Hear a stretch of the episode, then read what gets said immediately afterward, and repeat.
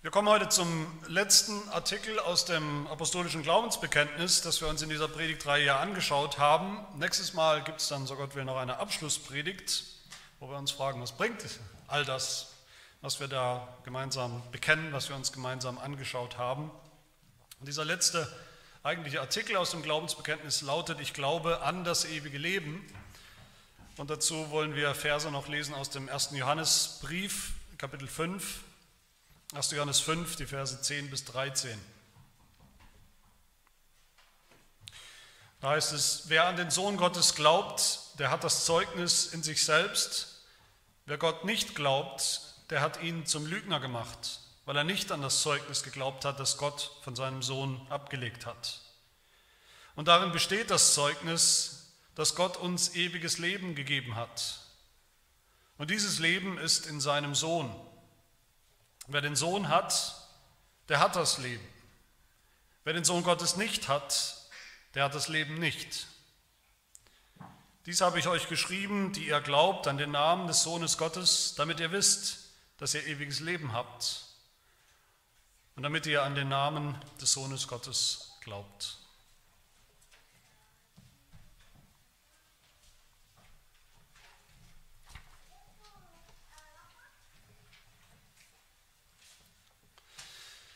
Die Frage, die wir manchmal so nebensächlich behandeln und stellen, ob es wirklich ein Leben nach dem Tod gibt, ein Leben über den körperlichen Tod hinaus, das ist keine nebensächliche Frage, das ist keine müßige Frage, das ist auch nicht eine theologische Frage unter vielen theologischen Fragen, die man sich mal stellen kann. Das ist keine Frage für ein paar ruhige Stunden mal abends am Kamin, wenn wir in Rente gehen vielleicht auch keine Frage, wie wir manchmal denken, die nur unsere Zukunft angeht, nur unsere Zukunft, nachdem wir dann tatsächlich eines Tages mal sterben.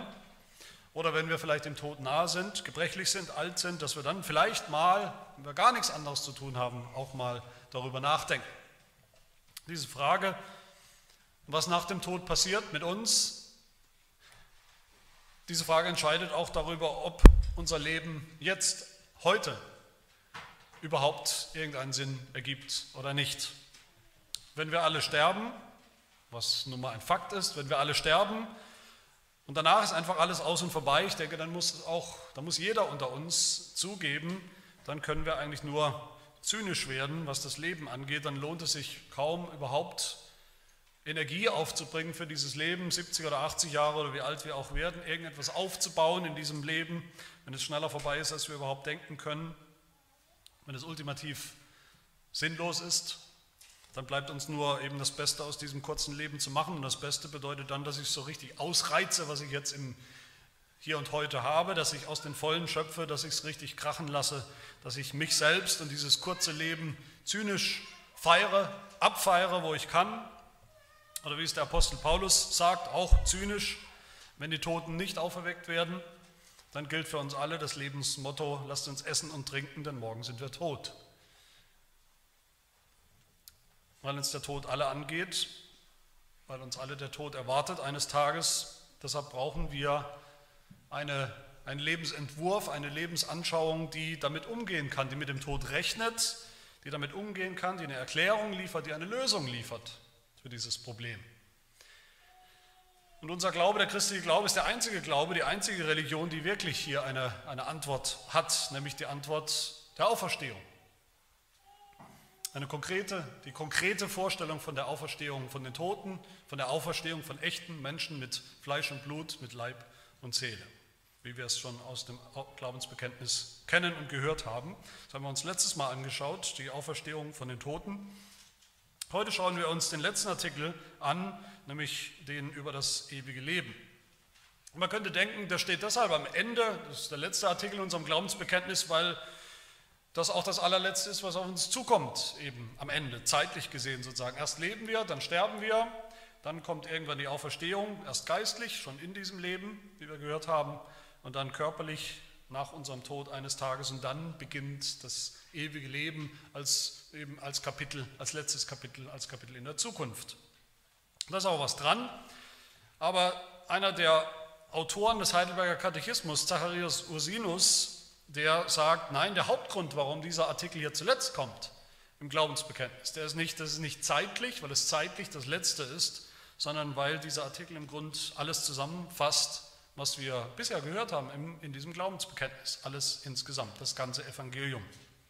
Ursinus sagt, dieser Glaube und das Bekenntnis zum ewigen Leben, das ist, ich zitiere ihn, die Krönung unseres ganzen Heils und unseres ganzen Lebens. Die Krönung von allem. Und das passt auch zu dem, wenn wir uns bewusst machen und vergewissern, wie die Bibel spricht über das ewige Leben. Wie spricht die Bibel über das ewige Leben? Die Bibel selbst fasst immer wieder alles, was mit dem Evangelium zusammenhängt, was mit dem Evangelium zu tun hat, zusammen, wenn sie spricht vom ewigen Leben. Das ist eine Zusammenfassung von allem. Das ewige Leben ist das eigentliche Ziel Gottes, das eigentliche Ziel für uns, das höchste, das wunderbarste Versprechen von Gott für uns, die glauben. In diesem Begriff ewiges Leben steckt die ganze christliche Hoffnung und Botschaft, das ganze Evangelium.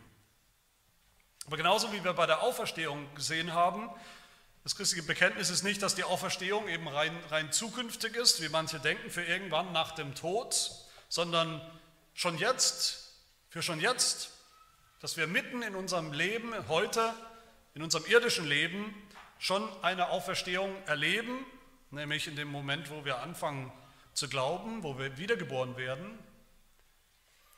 Genauso ist es auch hier bei diesem Artikel vom ewigen Leben. Auch das ist natürlich Natürlich ist das eine zukünftige Hoffnung über den Tod hinaus, gar keine Frage. Etwas, was auf uns zukommt, was wir uns so noch gar nicht richtig vorstellen können. Aber fast noch erstaunlicher ist, dass das ewige Leben, wie es die Bibel beschreibt, schon heute anfängt, mitten im Leben, anfangen kann für alle, die glauben. Und bevor wir uns anschauen, was das ewige Leben bedeutet für uns heute und für die Zukunft, wollen wir uns kurz anschauen, wie und inwiefern wir das verloren haben. Damit wir überhaupt begreifen, vielleicht zum ersten Mal, dass wir nämlich gar kein Leben haben. Von Natur aus, von Anfang an. Nicht das Leben, wie Gott es sich gedacht hat, wie er es uns versprochen hat. Das ewige Leben damals, wie es Gott uns ursprünglich in Aussicht gestellt hat. Das ist mein erster Gedanke. Alles, was wir hören im Evangelium, das müssen wir uns immer wieder bewusst machen, das ganze Evangelium, die ganze gute Nachricht, das, was wir in diesem Glaubensbekenntnis zusammengefasst finden, das ist ja eine Antwort. Das ist eine Antwort auf ein Problem, nämlich das Problem der Sünde. Das Evangelium ist die Lösung eines Problems, nämlich dass wir nicht mehr so sind, wie wir mal waren dass gar nichts mehr so ist, wie es mal war, von Anfang an, ursprünglich. Und dieses Evangelium, Gottes Heilsprogramm, Gottes Heilsgeschichte, die spielt sich ab auf dem Hintergrund von dem Drama, das damals am Anfang im Garten Eden passiert ist. Das, was Gott dem Menschen da geschenkt und versprochen hat und das, was der Mensch da verspielt und verloren hat. Auf diesem Hintergrund spielt sich das ganze Evangelium, die ganze Heilsgeschichte ab. Und im Garten Eden, in dieser Geschichte, wo Gott den Menschen gemacht hat, geschaffen hat, da wissen wir alle, da war alles perfekt eigentlich. Da war alles in Ordnung, da war alles wunderbar. Gott hat den Menschen geschaffen, Adam und Eva, mit Körpern, mit jeweils einem Körper.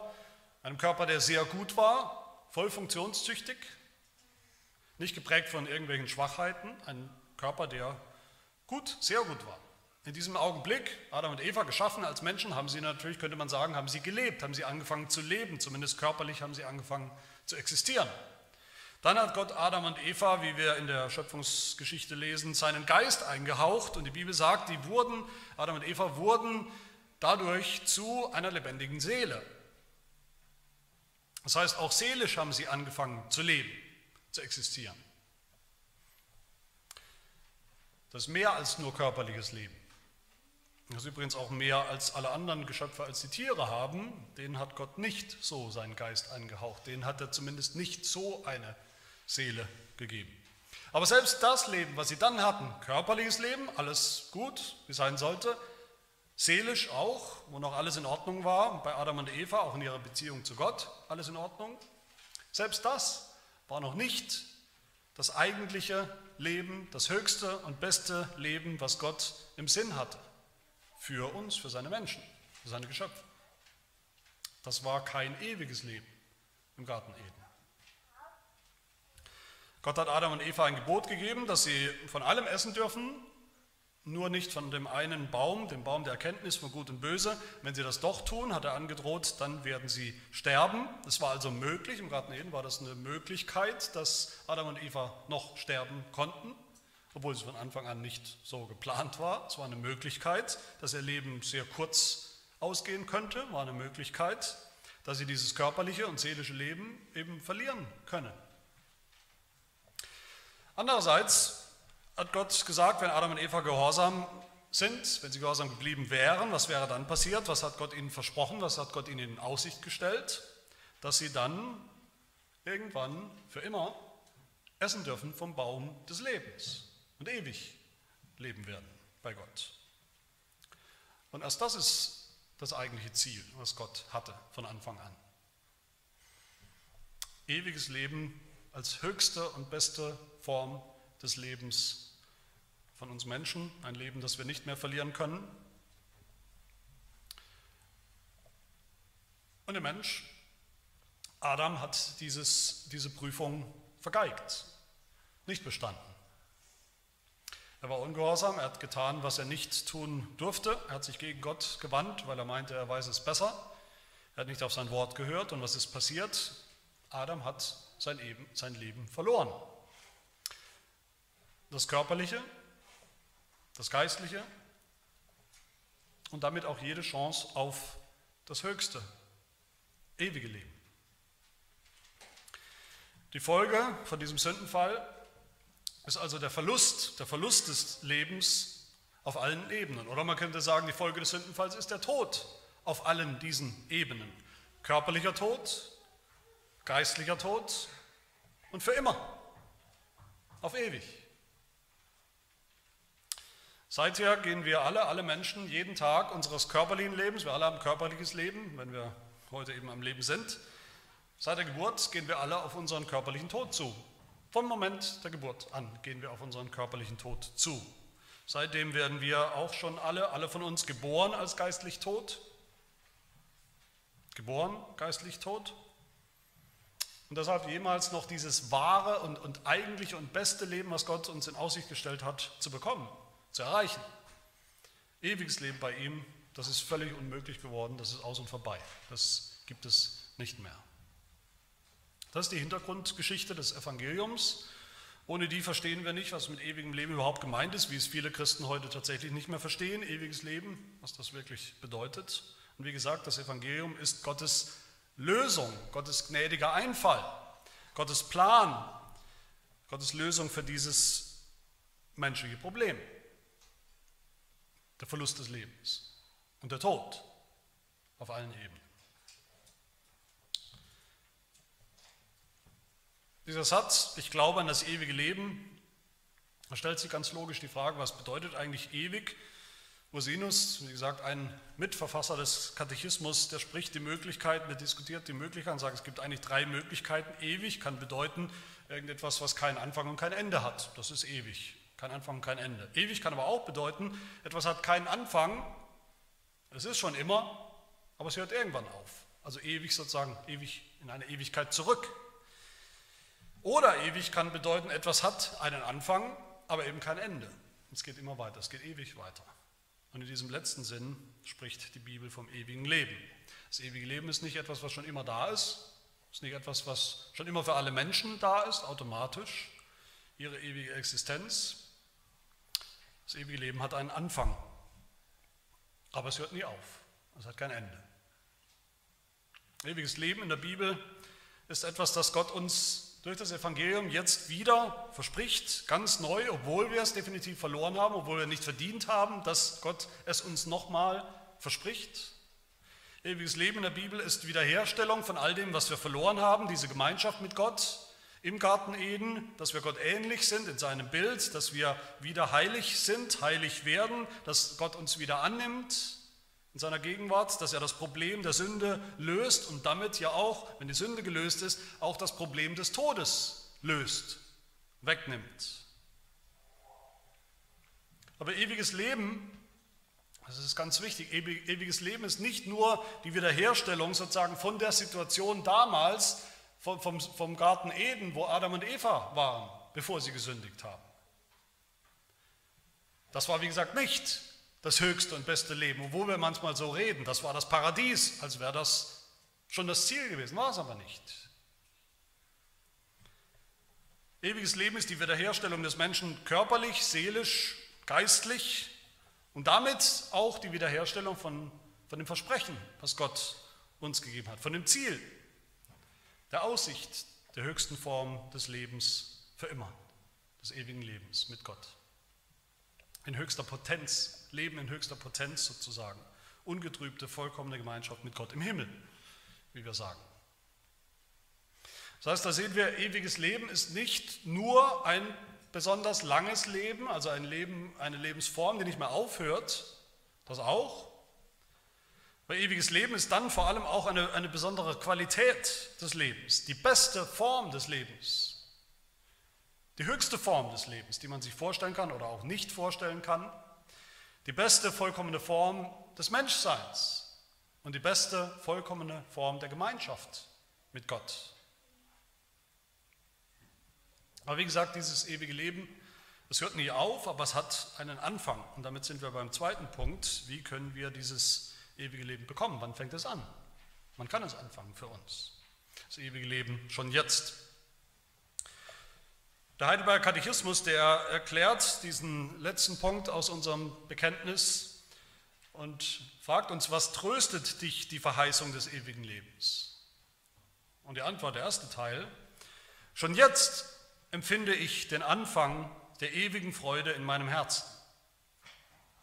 Ewige Freude meint hier nichts anderes als das ewige Leben. Das ewige Leben besteht aus Freude. Aus der Freude darüber, dass wir nicht mehr im Tod sind, sondern leben, dass uns vergeben ist. Aus der Freude aus, an der Gemeinschaft mit Gott, die jetzt wieder möglich geworden ist. Zwar für immer. In Römer 14, Vers 17 sagt Paulus, das Reich Gottes ist nicht Essen und Trinken, sondern Gerechtigkeit, Friede und Freude im Heiligen Geist. Freude, das Reich Gottes ist Freude. Das Reich Gottes ist genau dasselbe wie das ewige Leben.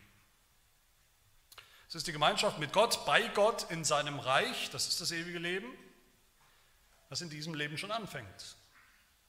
Ewiges Leben ist die Freude, von der Jesus spricht, was er selbst zu uns sagen wird eines Tages, Matthäus 25, geh ein zur Freude deines Herrn.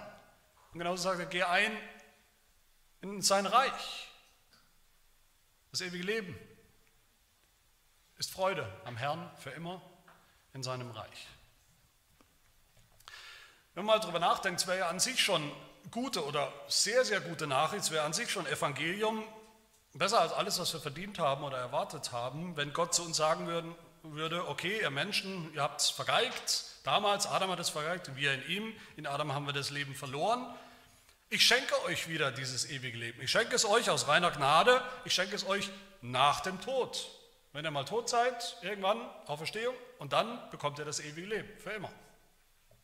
Da fängt es an. Rein zukünftig. Also mit dem jetzigen Leben hat es überhaupt nichts zu tun. Höchstens, dass wir sagen, okay, das kommt irgendwann. Aber es hat keine Gültigkeit heute für unser Leben.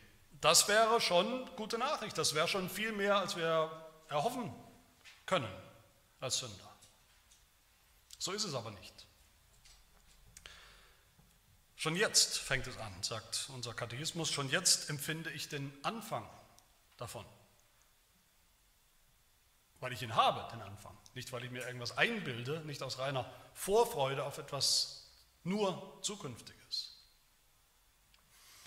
Dieses schon jetzt und noch nicht, das sollte uns mittlerweile bekannt vorkommen, so ist die ganze biblische Botschaft, so ist das ganze Evangelium, das ganze Heil ist so, das Evangelium gilt uns schon jetzt, aber es ist auch noch nicht alles da. Natürlich kommt da noch was. Und so ist es auch mit dem ewigen Leben, das ja im Mittelpunkt des Evangeliums steht. Auch das haben wir schon jetzt. Wenn wir glauben, haben wir schon ewiges Leben. Johannes 3, 36 sagt Jesus, Wer an den Sohn glaubt, der hat ewiges Leben. Nicht, der bekommt es irgendwann. der hat es. Johannes 5, wahrlich, wahrlich, ich sage euch, wer mein Wort hört und dem glaubt, der mich gesandt hat, der hat ewiges Leben und kommt nicht ins Gericht, sondern er ist schon vom Tod zum Leben hindurchgedrungen. Das ist er schon. Nicht dann, wenn das Gericht kommt, wird er das, der ist schon durchgedrungen vom Tod zum Leben. Jesus ist derjenige, der gekommen ist, um uns das Leben zu geben, um uns diese Aussicht auf das ewige Leben, die Realität des ewigen Lebens zurückzugeben, die wir verloren haben. Aber auch das ist spannend, auch was Jesus getan hat, verstehen wir oft nicht mehr so richtig. wir verstehen auch, was Jesus getan hat, nur richtig auf dem Hintergrund von Garten, vom Garten Eden. Das Evangelium können wir nur verstehen, wenn wir Jesus begreifen als einen zweiten Adam, einen besseren Adam als den ersten Adam. Gott hat Jesus, den Menschen, geschaffen, er ist Mensch geworden. Gott hat ihn geprüft, wie Adam, hat geprüft, ob er denn als Adam, als zweiter Adam, ob Jesus gehorsam sein würde in seinem irdischen Leben. Jesus Christus hat die Prüfung bestanden. Er ist gehorsam gewesen, hat alle Gebote Gottes gehalten. Er ist gehorsam gewesen, selbst dem Gebot, dass er gekommen ist, um zu sterben. Er war gehorsam bis zum Tod, bis in den Tod hinein. Und weil er das war, hat Jesus als zweiter Adam die Belohnung bekommen, die Adam nicht bekommen hat, weil Adam versagt hat. Jesus wurde belohnt, er ist nicht im Tod geblieben, wurde auferweckt zum Leben, zu seinem eigenen, körperlich auferweckt, geistlich. Jesus durfte vom Baum des Lebens essen, in der Herrlichkeit bei Gott. Jesus hat die höchste und beste Form des Lebens in der Gemeinschaft mit Gott, seinem Vater, erhalten, das ewige Leben bei Gott. aber weil er all das als unser Stellvertreter getan hat, so wie der erste Adam, mit dem wir ja das Leben verloren haben und durch den wir das Leben verloren haben. Jesus auch war ein Stellvertreter. Als unser Stellvertreter hat er all das getan und deshalb hat er uns den Zugang zum ewigen Leben wieder eröffnet, den Zugang zum Baum des Lebens. Aber wie bekommen wir all das, dieses ewige Leben, indem wir glauben, sagt Jesus wer an den Sohn glaubt, der all das getan hat für uns, der hat das auch, dieses ewige Leben. Indem wir wissen, dass wir kein Leben haben, kein Leben verdient haben als Sünder, indem wir uns ganz auf Jesus Christus werfen, den Gerechten, den Gehorsamen, auf ihn vertrauen, dass er das Problem gelöst hat, dann haben wir ewiges Leben. Dann haben wir ewiges Leben schon heute. Dann fängt es an. Dann schenkt uns Gott dieses Leben als Geschenk, als Gabe aus seiner Gnade. Das Evangelium ist oder bedeutet, wenn wir glauben, dann sind wir nicht mehr in Adam, in seiner Strafe, in seinem Tod, auf allen Ebenen, sondern sind wir in Christus und in seinem Leben auf allen Ebenen. Nicht mehr in Adam mit all den negativen Konsequenzen, sondern in Christus mit all den positiven Konsequenzen. Das heißt, das, was Christus getan hat, das gilt jetzt schon, sofort schon uns. Was für ihn gilt, gilt für uns. Was er erreicht hat, haben wir auch erreicht. Wie Jesus, so auch wir. In Jesus haben wir schon jetzt neues Leben. In Jesus sind wir schon gestorben und schon auferstanden. Römer 6, Vers 4. Wir sind also mit ihm begraben worden durch die Taufe in den Tod, damit gleich wie Christus durch die Herrlichkeit des Vaters aus den Toten auferweckt worden ist, so auch wir jetzt schon in einem neuen Leben wandeln. Und das neue Leben, wenn die Bibel vom neuen Leben spricht, vom neuen Leben der Gläubigen, von der neuen Schöpfung, ist das nichts anderes als das ewige Leben das wir schon erleben. Meine Lieben, das Wunderbare am Evangelium ist gerade, dass es uns nicht zurückversetzt in den Garten Eden sozusagen, wie Adam, damit wir jetzt in unserem Leben, so denken viele Menschen, damit wir jetzt in unserem Leben auch erst die Prüfung bestehen müssen, Gottes Prüfung, Gottes Gehorsamsprüfung. Nein, Jesus hat diese Prüfung bestanden. Für uns. An unserer Stelle. Ein für alle Mal. Und Gott hat nochmal angefangen mit uns Sündern. Aber nicht im Garten Eden, sondern im Kreuz und in der Auferstehung Jesu. Wer glaubt, für den ist nicht nur das Problem des körperlichen Todes gelöst, weil wir eines Tages körperlich auferstehen werden. Wer glaubt, für den ist nicht nur das Problem des geistlichen, seelischen Todes gelöst, weil er schon auferweckt wurde, geistlich, mitten in diesem Leben. Der hat auch schon heute dieses höchste und beste Leben, das ewige Leben. Deshalb sagt der Katechismus, Schon jetzt empfinde ich den Anfang dieser ewigen Freude in meinem Herzen, den Anfang des ewigen Lebens. Und das verändert alles. Wenn wir das wissen, das verändert unser Leben. Nur so können wir überhaupt anfangen, ein, ein anderes, ein gehorsames Leben zu leben, ein Leben der Heiligung, was wir vorher überhaupt nicht konnten, als Sünder, als Ungläubige. Das ist übrigens auch die Bedeutung der Taufe. Die Taufe symbolisiert auch genau das, nämlich dass wir schon gestorben sind mit Christus, in Christus, dass wir schon auferstanden sind mit Christus zu einem neuen Leben, ewigen Leben. Und deshalb, weil beides stimmt, können wir und sollen wir auch schon ein ganz neues Leben leben als Christen, das geistliche, christliche Leben. Das Evangelium ist nicht, dass wir uns hier in unserem Leben jetzt eben möglichst bemühen müssen, gehorsam zu sein, damit wir dann nach diesem Leben auferstehen werden im Himmel. Wir sind schon auferstanden in Christus. Wir haben schon neues und ewiges Leben. Deshalb sollen und dürfen wir auch jetzt schon entsprechend leben als neue Menschen, als neue Geschöpfe, als ein neues Volk Gottes. Und wer das begriffen hat, der empfindet schon jetzt diesen Anfang der ewigen Freude, den Anfang der Freude, den Anfang einer ewigen Freude, die nicht aufhören wird.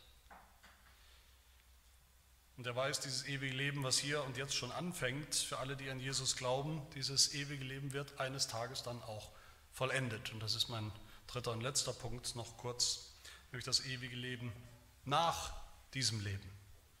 Nach diesem Leben. Nochmal unser Heidelberger Katechismus, Frage 58, die Frage, was tröstet dich, die Verheißung des ewigen Lebens? Ersten Teil haben wir schon gehört, schon jetzt empfinde ich den Anfang der ewigen Freude in meinem Herzen. Und dann geht es weiter. Nach diesem Leben aber werde ich vollkommene Seligkeit besitzen, die kein Auge gesehen und kein Ohr je gehört hat und in keines Menschen Herz je gekommen ist. Gott ewiglich darin zu preisen. Dieses ewige Leben, dieses qualitativ höchste Leben, was ein Mensch sich vorstellen kann mit Gott, das beginnt in diesem Leben. Das beginnt immer schon in diesem irdischen Leben. Immer wenn jemand anfängt zu glauben. Wenn das ewige Leben, umgekehrt, wenn das ewige Leben nicht beginnt, schon mitten in unserem irdischen Leben, dann kommt es auch nicht danach. Das ewige Leben gibt es nur als eins, was schon beginnt in unserem Leben hier wenn wir anfangen zu glauben. Wer nicht in diesem Leben anfängt an Jesus zu glauben, der hat auch kein ewiges Leben. Auch nicht irgendwann später. Aber ich denke, die, die seelsorgliche Frage, die viele von uns vielleicht beschäftigt, viele Christen beschäftigt, ist ja, okay, ich weiß vielleicht, dass ich heute glaube an Jesus. Heute werde ich sagen, ich glaube an Jesus Christus. Ich glaube all das. Ich glaube auch die ganzen Artikel des Glaubensbekenntnisses, die kenne ich und die glaube ich wirklich von Herzen. Und das hat auch vielleicht mein Leben verändert schon. Ich empfinde schon was von dieser ewigen Freude. Ich empfinde schon was vom ewigen Leben. Jetzt und heute würde ich das sagen. Aber woher weiß ich, dass dieses ewige Leben bleiben wird, dass es wirklich ewig und ohne Ende sein wird?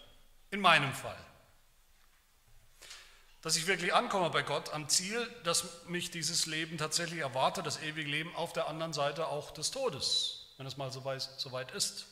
Woher weiß ich, dass es mir nicht irgendetwas oder irgendjemand wegnehmen wird, irgendeine Situation, die so schwer und hart ist, dass ich es deshalb aufgebe, verlieren werde, oder vielleicht weil ich so schwach bin, selbst, ein so schwacher Christ, dass ich selbst aufgeben werde? Woher weiß ich das? Mein erster Gedanke dazu ist, dieses ewige Leben hast du dir nicht selbst erarbeitet, hast du dir nicht selbst gegeben. Gott hat es dir geschenkt. Das gibt es nur als Geschenk, als Gnade in Jesus Christus. Weil wir es, wie gesagt, verloren hatten. Mit Recht, aus eigener Schuld, als Sünder. Das ist ein Geschenk von Gottes Gnade. Und wenn Gott es uns geschenkt hat, einmal, dann wird er es dir auch nicht mehr wegnehmen. Du selbst kannst es dir nicht wegnehmen, kannst dir nicht wegnehmen, was Gott dir einmal geschenkt hat in Jesus Christus, weil wir nicht Gott sind.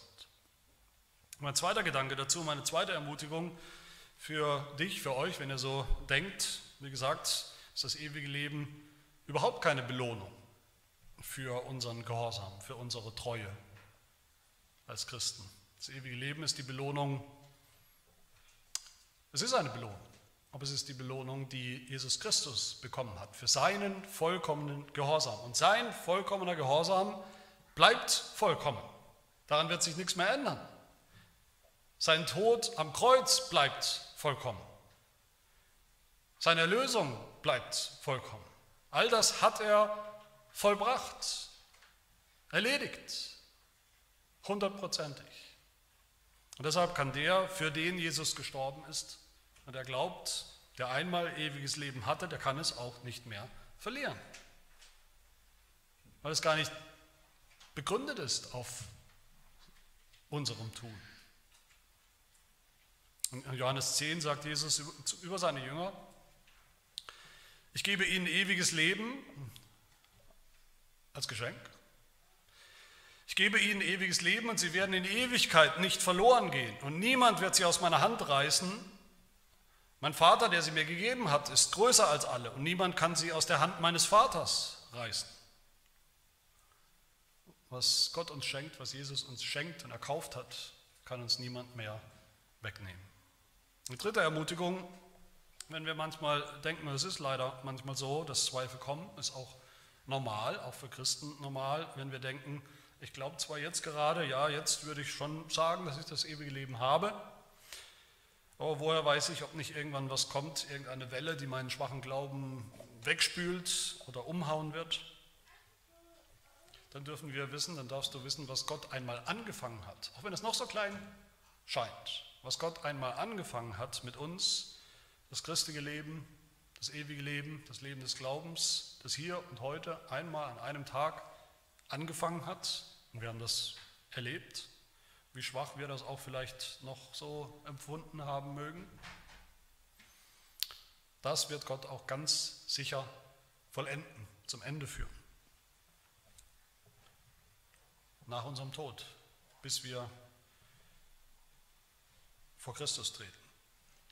In Philippa 1, Vers 6 schreibt Paulus, ich bin überzeugt, dass der, welcher in euch ein gutes Werk angefangen hat, es auch vollenden wird bis auf den Tag Jesu Christi. In 1. Thessaloniker 5, 23 schreibt Paulus, er selbst aber, der Gott des Friedens, heilige euch durch und durch und euer ganzes Wesen, der Geist, die Seele und der Leib, möge untadelig bewahrt werden bis zur Wiederkunft unseres Herrn Jesus Christus. Treu ist er, der euch beruft, Gott, er wird es auch tun. Der Blickpunkt ist ganz auf Gottes Treue, nicht auf unserem Tun, nicht auf der Stärke unseres Glaubens, sondern auf der Stärke unseres Erlösers. Genau wie bei der Auferstehung von den Toten, wo unsere geistliche Auferstehung, die wir heute ja schon erleben, wenn wir geistlich lebendig sind schon, wenn wir schon glauben an Jesus Christus, diesen Glauben bekennen, wir wissen, wir haben ihn, wir bekennen ihn, wir spüren ihn im Herzen, wie das der Beweis dafür ist, die Garantie oder eine Garantie dafür, dass wir dann auch leibhaftig, körperlich auferstehen werden, das haben wir uns letztes Mal angeschaut, genauso ist es hier auch beim ewigen Leben. Dass wir jetzt schon einen, einen Vorgeschmack haben, schon etwas davon erleben, überhaupt geistliches Leben erleben, Anteil haben am echten Leben mit Gott, ist auch das eine, eine Garantie dafür, dass wir es für immer behalten werden, in Ewigkeit haben werden. Johannes 5, Vers 24, wer jetzt glaubt, wer heute glaubt, der hat ewiges Leben und kommt nicht ins Gericht, sondern er ist schon vom Tod zum Leben hindurchgedrungen. Was wir jetzt glauben und erleben, ist ein Beweis dafür, dass es bleiben wird. Und ein letzter Trost, eine letzte Ermutigung für dich, für uns alle aus diesem Artikel, das ewige Leben, den finden wir in der Kirche. Ursinus, derselbe Ursinus sagt, das ewige Leben bedeutet erstens, dass nach diesem Leben noch eins kommt, ich zitiere ihn hier, in dem die Kirche verherrlicht wird und Gott für immer gepriesen wird. Das Zweite, dass ich auch ein Glied dieser Kirche bin, heute, und deshalb auch an diesem ewigen Leben teilhaben werde. Das heißt, wir wissen, wir dürfen wissen, wir sind schon jetzt ein wahres Glied einer wahren Kirche. Das bedeutet nicht nichts. Das ist nicht bedeutungslos. Wir dürfen wissen, wir sind schon getauft. Die Taufe bedeutet, dass wir im Glauben, nicht als Automatismus, aber im Glauben mit Christus begraben worden sind, in der Taufe, untergetaucht, aber auch mit ihm herausgegangen sind zum Leben, zum ewigen Leben. Wir nehmen am Herrnmal teil. Das Herrnmal bedeutet, im Glauben haben wir jetzt schon Anteil, woran? Am Leib Christi, am verherrlichten Leib Christi, der ja schon ewiges Leben hat, der schon im ewigen Leben ist.